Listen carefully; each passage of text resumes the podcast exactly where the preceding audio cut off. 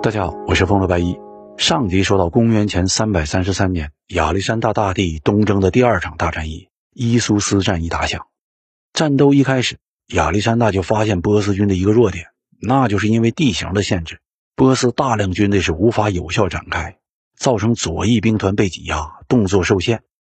于是呢，这哥们就命令老臣帕曼纽是死死抵抗住波斯右翼铁甲骑兵的冲锋，自己带着大部分队伍。猛烈冲击波斯的左翼，最终是击垮了波斯的左翼兵团，然后从这个豁口冲进去，又是一马当先，直接奔着波斯国王所在的中央军就杀了过去。我们说这一年呐，大流士三世已经是四十七岁了，上马都得人扶着，他怎么可能去和二十三岁的亚历山大正面硬刚？这家伙见势不妙，当即就做出一个十分正确的决定，命令车夫掉头，玩了命的逃离了战场。这一下呢，就轮到亚历山大为难了。他必须做出选择：是继续带人去追大流士三世，还是回过头去帮助帕曼纽和中间的马其顿方阵？因为那些战友啊，可还在拼命地和波斯铁甲骑兵厮杀呢。最终，亚历山大还是停止了追击，转身加入了另一边的战场，并且是一鼓作气击垮了波斯的中央军。国王跑了，中军被打散了，那也就没啥说的了。整个波斯军团是终于崩溃，四散而逃。这一仗以马其顿的大获全胜告终，而且呢还有意外收获，那就是大流士三世跑的实在是太狼狈了，不仅女儿、怀孕的老婆通通都留下了，就连老妈也被亚历山大给俘获了。我们说波斯自古就出美女，更不用说国王的老婆和女儿了。当时整个马其顿军队都觉得呀。咱们的国王亚历山大今晚肯定是要当新郎了，但出乎大家意料的是，亚历山大不仅没有把大美女们搂入自己的怀抱，反而是以礼相待，对所有被俘虏的波斯贵族妇女一概是秋毫无犯，并且呢，按照对待希腊贵族妇女那样的标准，派人去照料他们的生活。就这么一个举动，当时就把大流士三世的老娘西绪甘必斯感动的是热泪盈眶。自己亲儿子打了败仗，只顾着自己逃跑，反倒是眼前这个敌人对自己是嘘寒问暖。这一对比啊，马上就显示出亚历山大的伟大之处。于是这老太太呢，突然就冒出一个想法，想收亚历山大做自己的干儿子。你要是问亚历山大，听说这件事儿是不是勃然大怒，一剑就削死老太太呢？你一个败军之将的娘，居然想做我的老干妈？你要是真这样想啊，说明你的才略一般。事实上，西绪甘必斯的这一招是相当的头巧，因为老太太知道这恰恰是亚历山大目前最想要的。为啥？因为这个年轻的小伙子和其他侵略者抢了一票就跑，那是完全不同。他的目标就是做波斯之王，做亚洲之王。现在波斯正牌皇帝的老娘想当自己的娘，那只要这一条变成现实，自己就是波斯国王的亲弟弟了。从法理上，那完全有资格继承王位，统治整个波斯。就这样，亚历山大打了一个大胜仗，多了一个老娘。实事求是的讲啊，西绪甘必斯一开始这样做，保全自己和整个被俘的波斯皇族，可能是他主要的考虑。但后来却可能对亚历山大产生了真感情。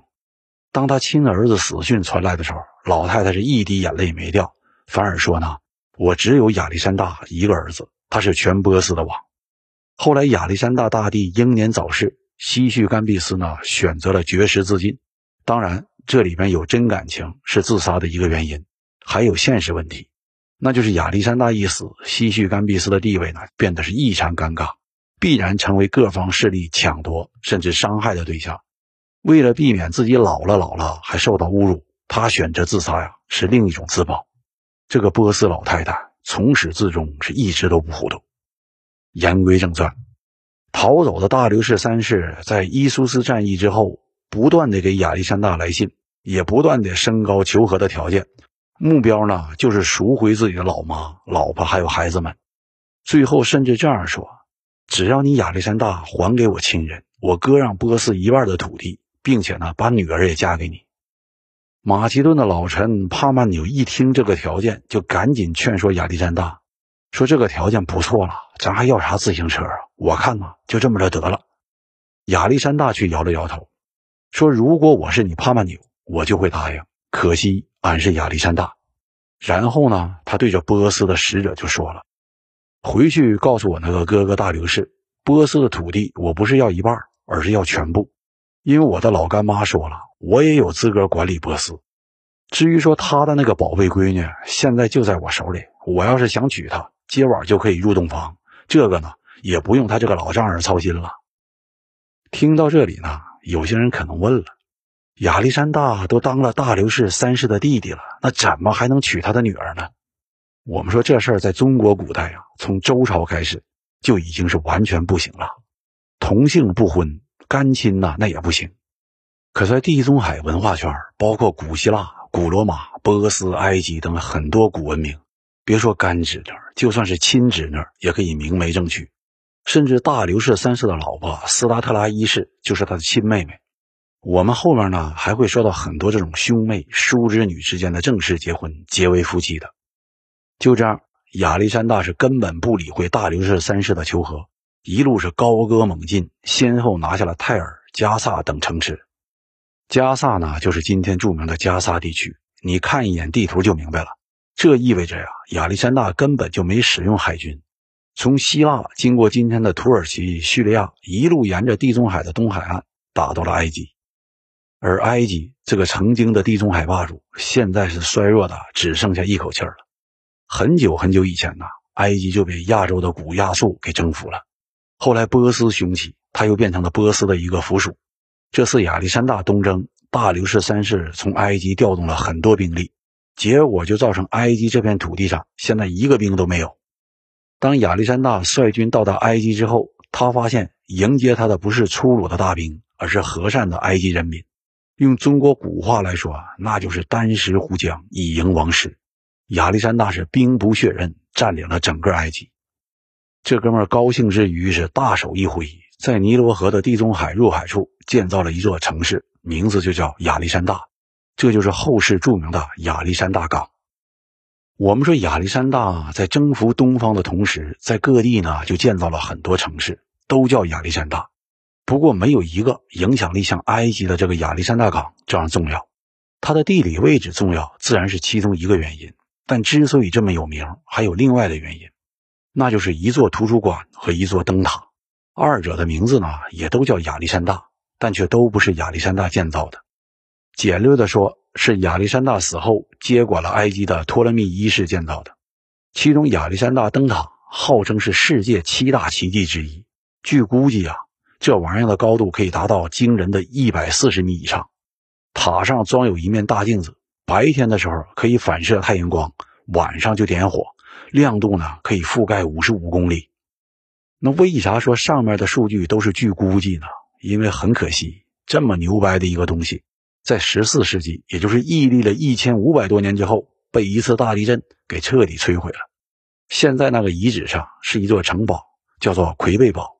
据说堡主当年使用了不少灯塔倒塌之后的石料，那是大大的省了一笔钱。如果说亚历山大灯塔还留下了一堆砖头，那么亚历山大图书馆就惨得多，他啥也没留下，甚至今天的人们是完全搞不清楚它到底长啥样子。不过在各种史书里啊，这个图书馆也曾经是无比辉煌。托勒密王朝的官员们通过重金收购、雇人抄写。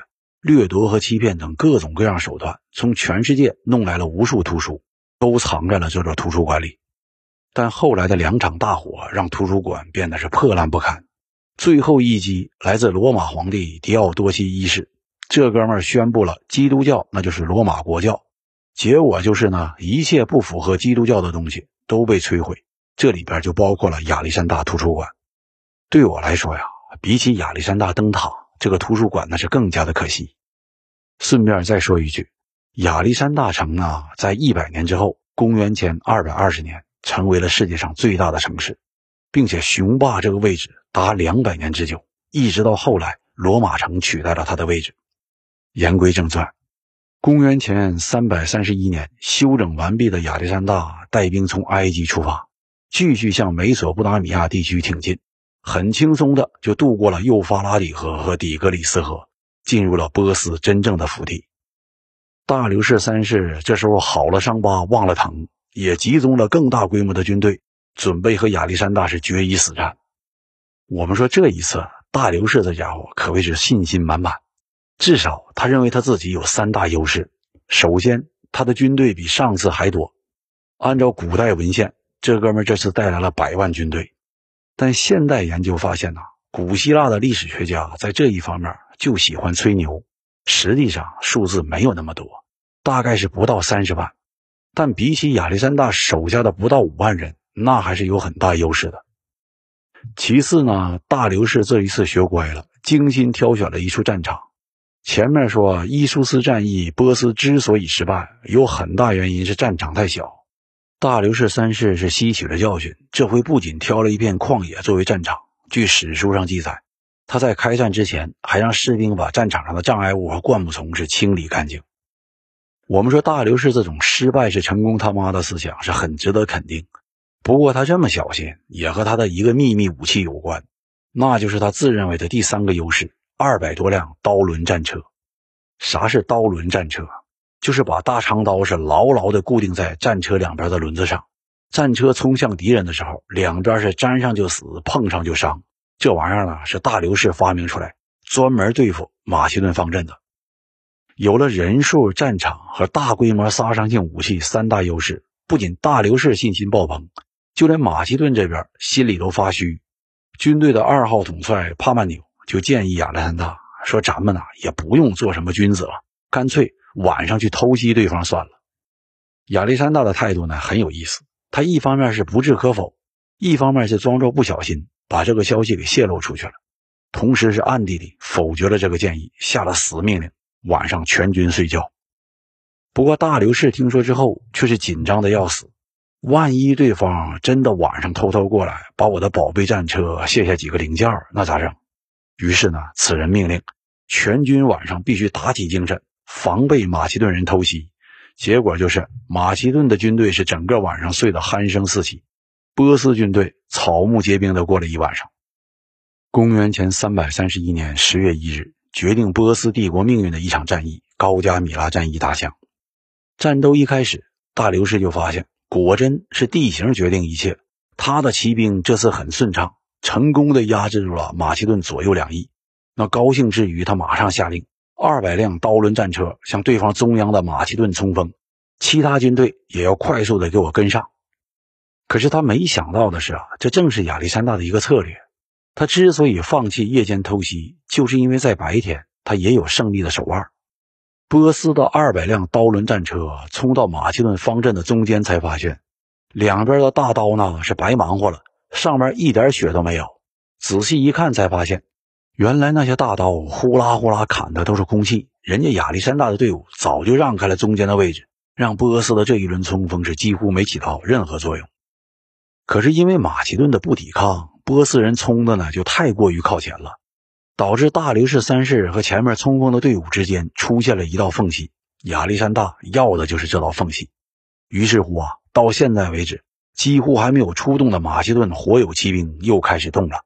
他们在亚历山大的率领之下，像一道闪电一样冲向了波斯后军的大流士。现在流行的说法是，这时候的大流士和上一场战争一样，一看危险转身就跑。结果是他一跑，整个波斯军队呢也都跟着跑。于是呢，亚历山大又赢了。但实际上，近年来越来越多的古书证明了，这一次大流士三世并没有做怂货，吃一堑长一智。上次就因为他先跑了，老妈、老婆、闺女都落到了亚历山大手里。这一次啊，他不会再犯这个错误了。按照古希腊史学家狄奥多罗斯写的《历史丛书》和巴比伦编年史的描述，这事儿很可能是这样的。亚历山大带着当时全世界最强大的骑兵——火友骑兵，迎头对上了波斯最精锐的禁卫军——不死军团。这个不死军团就是大流士三世为了防备上次情况而准备的，也是波斯最精锐的特种部队。他和马其顿的火友骑兵实力呢差不多，战争很快就陷入了焦灼状态。如果这样下去，亚历山大最后是必输无疑，因为他后面的战场上。波斯军队是仗着人数和地形的优势，正在碾压马其顿的军团。关键时刻呀，老天爷出手了，亚历山大是战神附体，抛出了决定命运的一把标枪。这把标枪是没有刺中大流士三世，但是他把大流士的马车驾驶员刺死，并且翻下了战车。这个后果呢很严重。正在酣战的波斯不死军团看见老板的马车上掉下了一个人，都以为自己老板挂了。别人死了呢无所谓，可是老板死了，谁给开工资呢？没有工资，即便是号称铁血的不死军团也开始动摇。一部分人是当机立断，转身就跑。回家早的话，还能快点投简历，找到下一份工作。眼看着不死军团开始撤退，大刘氏三世在远处的破马车上也只能长叹一声，马上就换了一辆马车，再一次掉头逃跑。于是呢，历史就再一次重演。波斯军队看见皇帝跑了，整个军团开始溃败，亚历山大是又赢下了一场关键战役。在讲述这场战争的意义之前，我们先来交代一下大流士三世的结局。这哥们失败两次之后，还是不甘心的，念念不忘的就是重新整理队伍，再去和亚历山大一决雌雄。可是他手下的人不干了，两次战争早就证明了，咱们这群家伙除了逃跑这个技能，其他啥也不是，那还打啥打？于是呢，他手下的二号人物贝苏斯伙同一伙不满的军官。绑架了大流士三世，强迫他逃跑。当马其顿的追兵接近这些家伙的时候，贝苏斯呢又觉得大流士三世啊是个累赘，一枪把他扎了一个透心凉，然后是独自跑掉了。亚历山大赶到的时候，大流士三世的尸体都凉透了。让所有人惊奇的是，亚历山大当即就脱下了自己的斗篷，盖在了大流士的身上，并且为他举办了隆重的葬礼。安葬在波斯历代国王的皇陵里面。亚历山大之所以这么做，一个很重要的原因就是高加米拉战役的意义。这场战争加上前面的格拉尼库斯河战役和伊苏斯战役，并称为亚历山大征服波斯三大战役。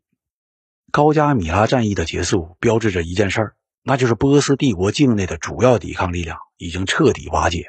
按照惯性思维呢，接下来马其顿可以有两个选择。